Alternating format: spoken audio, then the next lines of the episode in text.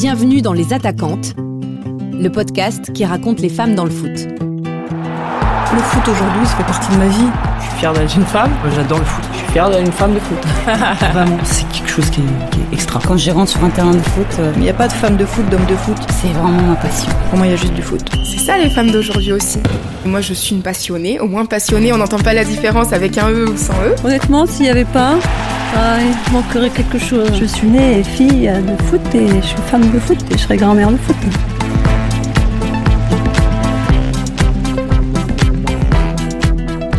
Leur voix résonne dans tout le stade. Elles ne manqueraient un match pour rien au monde. On parle souvent des supporters comme le douzième homme du match, mais parfois le douzième homme, c'est une femme. Je suis Camille Maestracci. Épisode 7, fouteuse d'ambiance.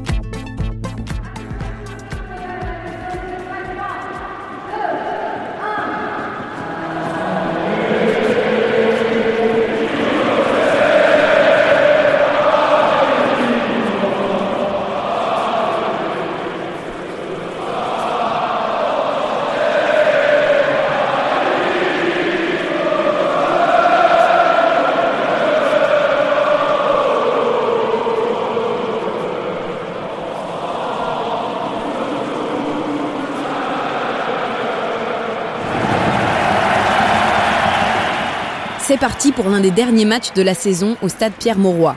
Lille reçoit Nîmes et l'emportera 5 à 0.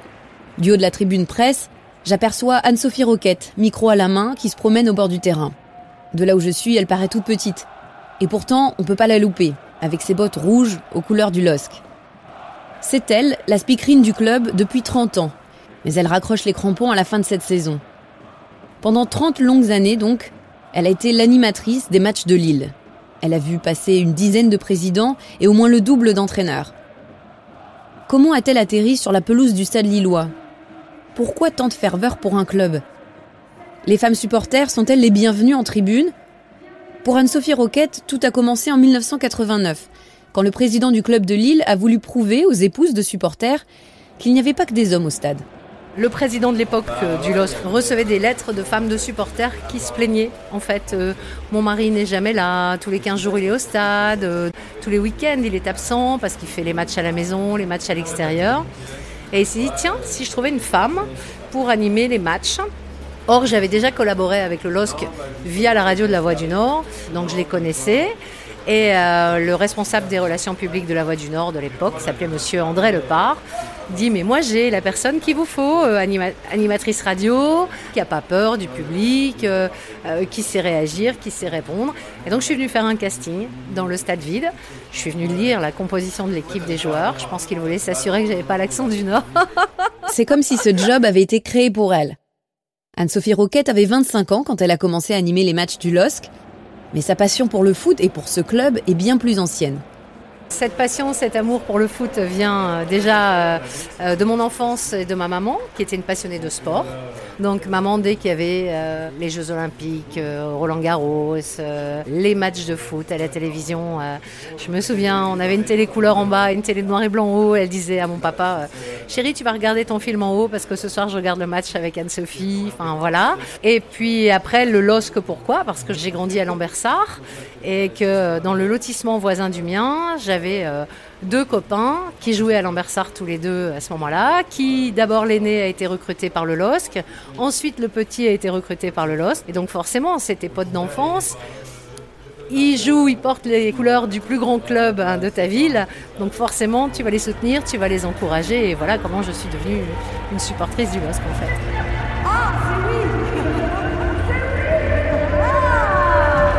Ce jour-là, un supporter fait sa demande en mariage dans le stade, avant le début du match. Évidemment, Anne-Sophie Roquette est complice de la surprise. Allez, on applaudit notre couple de futurs mariés, évidemment.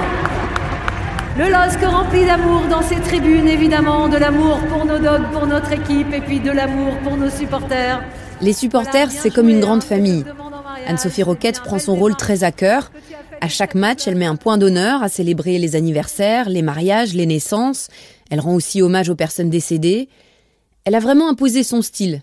C'est ce qui fait qu'aujourd'hui, elle fait totalement partie de l'histoire du club. Pour Christophe Galtier, l'entraîneur de Lille, Elle ne fait pas qu'animer les matchs, elle y participe. Je me souviens la saison dernière, dans une période plus que difficile, euh, à ce moment-là, oui, j'entendais sa voix qui demandait euh, euh, beaucoup de soutien pour l'équipe dans des moments très importants. Ce qui est sûr, c'est qu'il y avait une répercussion dans les tribunes et que l'équipe et que le, public voilà, s'enthousiasmait ou encourageait encore plus à ce moment-là. La présence et la ferveur d'Anne-Sophie Roquette sont incontournables à chaque match de Lille. Mais tout ça a aussi un prix. Ce sont des sacrifices, tu manques plein de choses. Euh, j'ai loupé plein de choses, des mariages d'amis, d'enfants d'amis.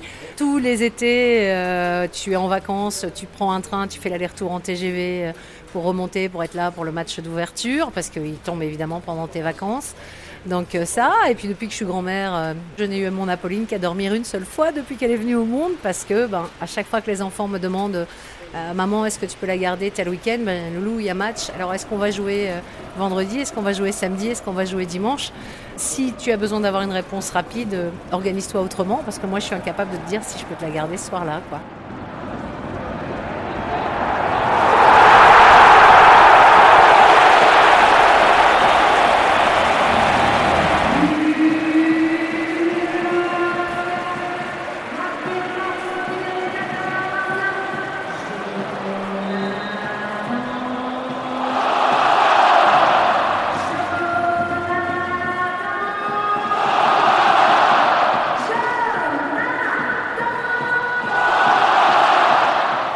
C'est en effet un, vecteur d'émotion euh, qui est euh, très fort, très intense. Tout un stade vibre.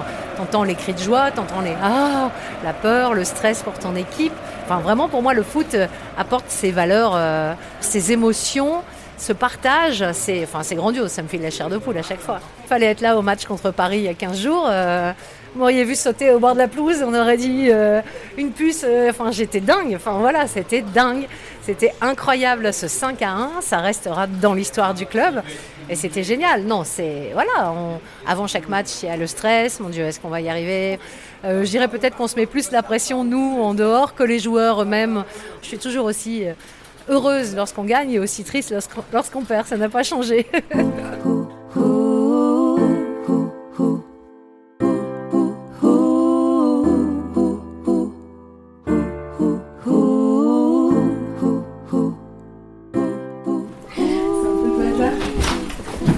ma boîte à souvenirs, on va dire. Hein.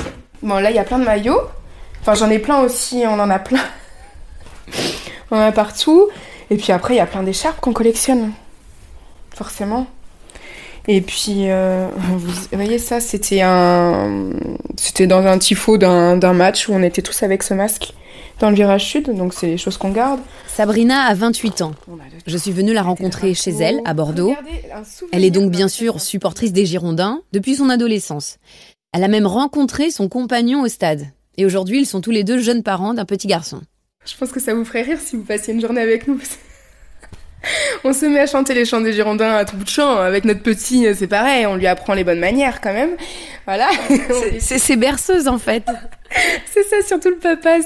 Il connaissait pas les berceuses de bébé hein, à la base, donc c'était les chants des Girondins. Et c'est vrai que on se surprend des fois. Euh, il y en a un de nous deux qui commence à chanter, et puis on entend l'autre dans la salle de bain qui continue à chanter, et puis ça fait vraiment partie du quotidien. Non, c'est drôle. Qu'est-ce que ça représente pour vous, cette équipe? Bah, Ça représente une grande partie de ma vie, finalement parce que j'ai grandi avec. J'ai vu passer des joueurs qui, euh, voilà, ont pu me faire rêver aussi dans mon enfance. Beaucoup d'émotions, beaucoup, de choses qu'on vit. Euh, pouvoir euh, voyager aux quatre coins de la France, c'est voilà, c'est aussi mes premiers voyages. Euh, pouvoir aller à l'étranger, à Liverpool, euh, dans une ambiance particulière, c'est j'ai appris aussi à grandir et à devenir adulte aussi à travers cette passion. Donc euh, ça représente vraiment beaucoup de choses et euh, à l'heure actuelle, euh, voilà, j'ai une famille, je suis épanouie et je sais que c'est grâce aussi à cette passion que j'ai pu, j'ai pu en arriver là. C'est au-delà d'un simple loisir ou juste d'une passion mesurée. C'est vraiment une partie intégrante de ma vie.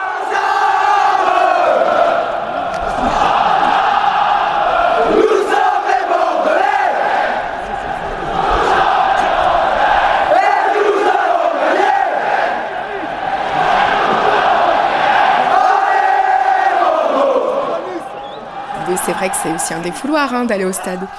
Je me suis jamais dit, euh, attends, t'es une femme quand même, tu devrais pas te comporter ainsi.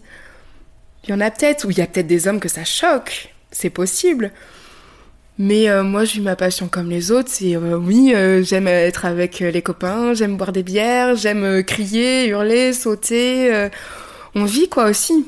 Enfin, une femme, c'est pas juste porter des jupes et et, ouais, et des talons et voilà sortir entre filles. non, c'est c'est pas juste ça. Je pense que les voilà, des femmes passionnées de foot ou d'autres sports qui sont dits masculins ou qui ont d'autres passions euh, dans la vie euh, qui sont dites plus masculines, ben, c'est des vraies femmes, quoi. C'est ça les femmes d'aujourd'hui aussi. Faire venir davantage de femmes au stade, c'est l'un des objectifs de la Ligue de football professionnel. Pour les encourager, certains clubs ou certaines associations créent des groupes de supporters féminins, voire des tribunes de femmes. Pour Anne-Sophie Roquette, c'est pas vraiment la bonne solution. Bah non, parce que c'est encore marqué des différences. Tu dois pas marquer des différences. Tu dois inciter euh, tes clubs de supporters à avoir des, femmes membres de leur club, euh, peut-être de leur association euh, à des postes de trésorière ou voilà, qui s'investissent. Mais tu dois pas séparer, mettre les femmes d'un côté, les hommes de l'autre. Enfin, pour moi, non. sinon, c'est que toi-même, tu penses qu'il y a une différence entre les femmes et les hommes. moi, j'ai pas le mot. Donc, c'est le truc qui me chatouille. moi, je m'ennuierais si j'étais qu'avec des femmes, c'est sûr. moi, ça me plairait pas parce que. Enfin, moi, j'aime euh, ce mélange aussi, et puis d'être avec des hommes, et puis c'est d'autres partages, c'est autre chose.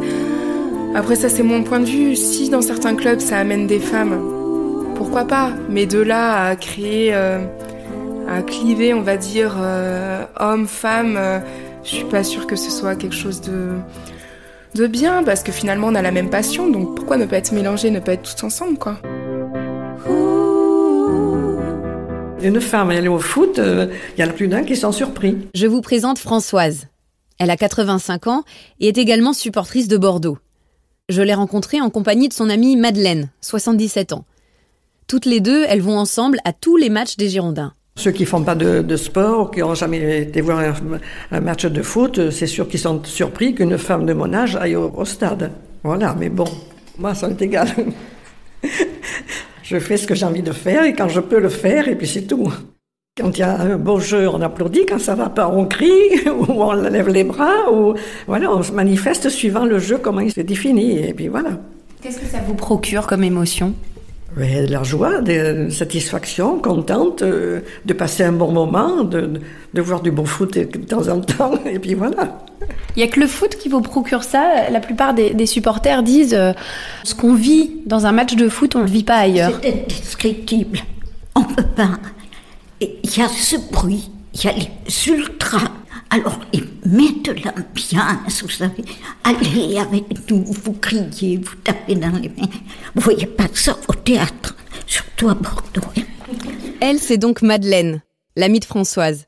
Elle a toujours adoré le foot depuis son enfance. Nous étions une très grande famille, italienne, corse.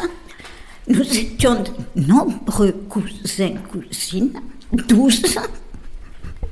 Mais il y avait neuf garçons, trois filles. Alors on nous a jamais dit, tu vas faire de la danse, tu vas prendre le piano. Non, on jouait au foot, on jouait au lance-pierre, à la carabine. Et puis, on avait une tante qui était concierge dans une école. Et les classes du premier étage donnaient sur un stade. À l'époque, c'était les équipes locales. Mais nous, le dimanche, souvent, on était sur les bancs, appuyés sur le rebord pour regarder le foot. Son père était un fervent supporter des Girondins. Son compagnon aussi. Elle allait voir tous les matchs avec lui. Quand il a disparu, elle n'y est plus retournée. Mais il y a quelques années, elle a rencontré Françoise, qui partage la même passion pour le foot. Alors elles ont eu envie de retourner au stade, comme au bon vieux temps. Elles ont repris un abonnement et sont redevenues de ferventes supportrices. Je ne sais plus quel match. Il n'y avait pas trop de monde. Hein. Et puis, le match, c'était toujours match nul, match nul. Et je me souviens de Blasile qui arrivait avec le ballon. Et là, je me suis levée et j'ai crié Mais tire Il a tiré, il a marqué.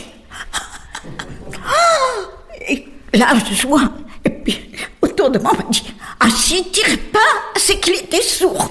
Alors je me dis Mais j'ai dû hurler.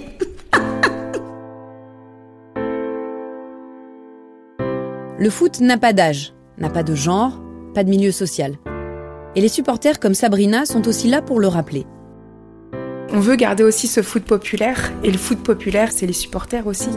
C'est pas juste euh, l'argent, euh, la nouvelle direction et euh, les droits télé et tout ça. C'est aussi contre quoi on se bat, tout l'évolution du football actuel, même si on sait que c'est la réalité du football moderne. Ça nous inquiète forcément parce qu'on a peur de voir euh, notre club euh, se transformer. On voit ce qui se passe aussi au PSG.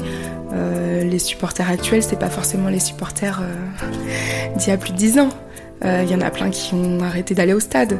quand on voit le prix des billets, enfin, c'est inimaginable pour nous.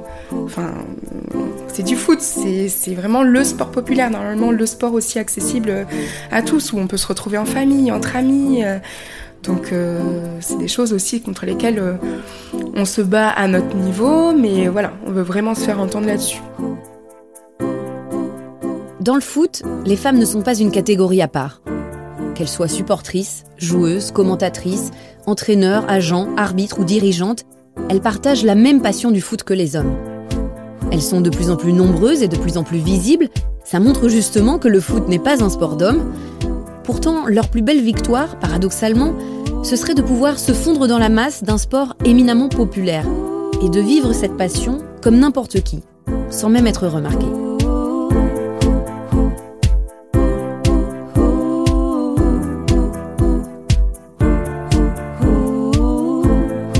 D'écouter le septième et dernier épisode de la série Les Attaquantes, produit par Europe 1 Studio. J'espère que ce voyage dans le monde du foot au féminin vous a plu. Un grand merci à Claire Azan et Fanny Rascle à la production, à Christophe Davio pour le mixage et Emma Chevalier pour les arrangements musicaux. Tous les épisodes sont disponibles sur Apple Podcast ou sur votre plateforme d'écoute préférée. Et puis n'hésitez pas à commenter, partager et à nous mettre plein d'étoiles. À bientôt!